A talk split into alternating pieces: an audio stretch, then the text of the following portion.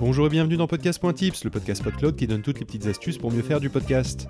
L'épisode que beaucoup attendez, celui où enfin on met à disposition du monde sa création.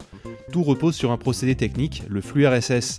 C'est une adresse, un lien qui contient toutes les informations du podcast, ainsi que la liste des épisodes de celui-ci, et le lien vers les fichiers audio ou vidéo de chaque épisode.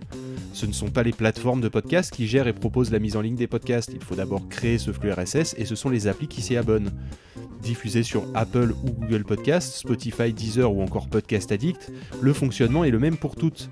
Elle consulte régulièrement le flux RSS et vous prévient en cas de nouveaux épisodes.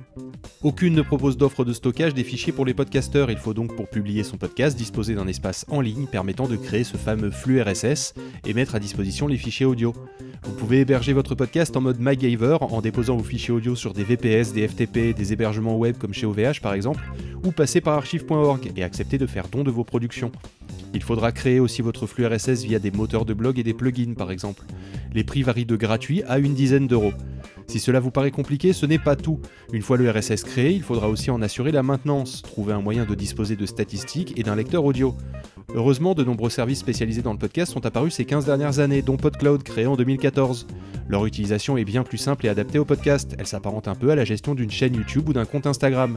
Vous créez votre épisode, vous déposez votre fichier, par exemple en le glissant dans la fenêtre, et vous cliquez sur Publier. Tout est automatiquement récupéré par les plateformes de diffusion, vous n'avez aucun détail technique à gérer. Chez PodCloud, nous proposons un hébergement podcast tout en un à 6 euros par mois pour 1000 heures d'audio sans limite de podcast ou d'épisode.